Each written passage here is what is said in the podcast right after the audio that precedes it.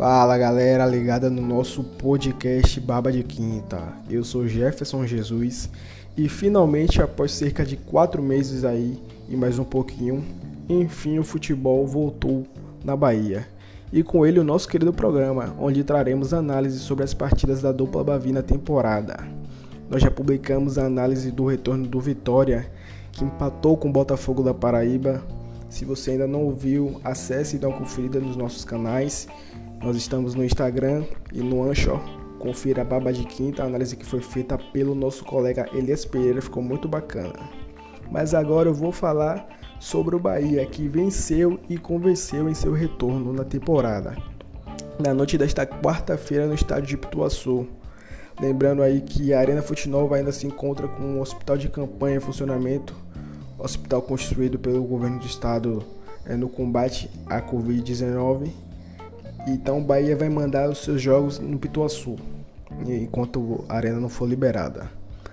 É, o tricolor que já estava classificado para as quartas de final entrou em campo tranquilo e não teve dó nem piedade do Náutico, goleando a equipe pernambucana por 4 a 1, com destaques individuais para o atacante Elber, que negocia sua permanência no clube, é o atacante que tem vínculo com o tricolor até o fim da temporada o meia Rodriguinho, que marcou pela primeira vez no, pela, com a camisa do Bahia, e o volante Flávio, que foi autor de duas assistências e também teve uma boa presença defensiva no, no jogo. Começando bem incisivo, o Bahia não demorou muito para abrir o placar, mas especificamente ali aos 3 minutos do primeiro tempo, quando o Elber acertou o ângulo do, do Jefferson com a pancada no, no ângulo esquerdo do goleiro que nada pôde fazer.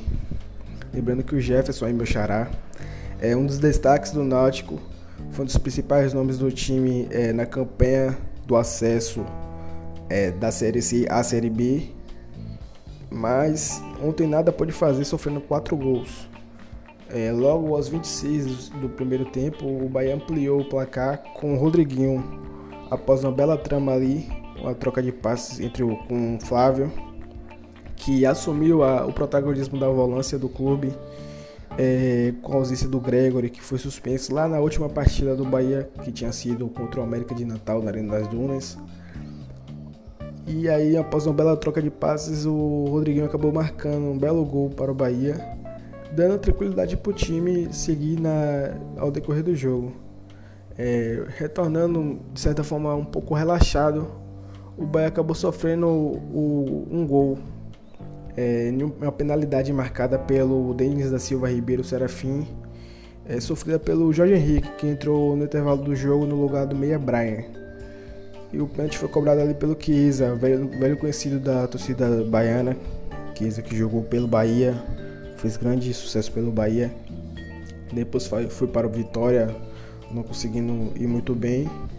Marcou, deslocou o Anderson e pôs o, o Náutico no jogo. O Náutico é, apresentou uma certa reação que foi esfriada ali com o terceiro gol do Bahia, o gol do Fernandão, que entrou no intervalo do jogo no lugar do Gilberto, que sentiu após um lance ali onde ele esticou um pouco a perna. O Fernandão que foi um dos destaques do Bahia na, nessa pré-temporada, digamos assim. É, emagreceu bastante, mostrou um bom desempenho em vídeos divulgados nas redes sociais marcou o terceiro gol após um belo passe do Juninho Capixaba, esfriando o Náutico no jogo que precisava vencer para avançar na competição. Lembrando que o Náutico sofreu o desfalque do seu principal jogador, que foi, é o meia é, Jean Carlos, que foi diagnosticado com a Covid-19 e acabou ficando em Recife, é, seguindo o protocolo de saúde recomendado. É, seguindo a nova recomendação da FIFA, o Roger acabou fazendo cinco mudanças que agora são de direito, é, visando aí o bom estado físico dos jogadores é, no, no jogo. E uma dessas substituições foi a entrada do lateral direito Nino, que marcou aos 31 minutos do segundo tempo. O Nino que ainda não tinha sido titular no ano, ainda não tinha atuado no ano, desde a chegada do João Pedro, fez um belo gol avançando desde o campo de defesa criou essa expectativa para que o Nino iria tocar ou cruzar. O Nino acabou avançando e chutou, marcando um belo gol. aproveitando a oportunidade dada pelo professor. É, destoando da, da equipe ficou a atuação do atacante Cleison. Cleison que foi uma das principais contratações do Bahia para a temporada, badalado vindo do Corinthians, acabou destoando um pouco do elenco, não, não conseguindo dar prosseguimento em algumas jogadas. É, porém, a boa atuação do clube em geral acabou ocultando essa atuação ruim do atacante, que mesmo com um desempenho inferior acabou ficando por todo o jogo em campo, não foi tirado pelo Roger.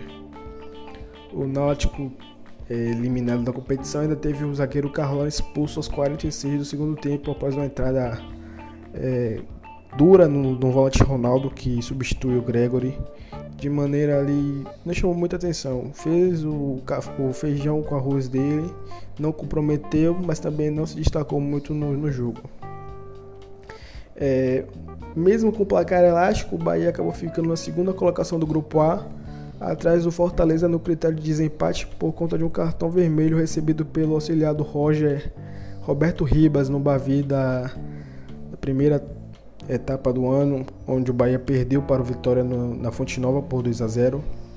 O auxiliar acabou sendo expulso durante a partida e esse cartão acabou fazendo com que o Bahia ficasse na segunda colocação do grupo A e agora terá pela frente o Botafogo da Paraíba neste sábado.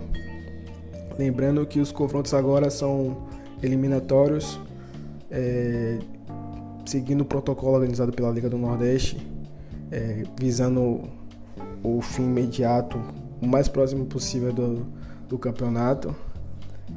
E agora, agora o Bahia aguarda o Belo para avançar a semifinal da competição em busca do tetracampeonato regional. Essa foi a análise do jogo do Bahia, Bahia 4, Náutico 1. Nos sigam nas redes sociais e valeu!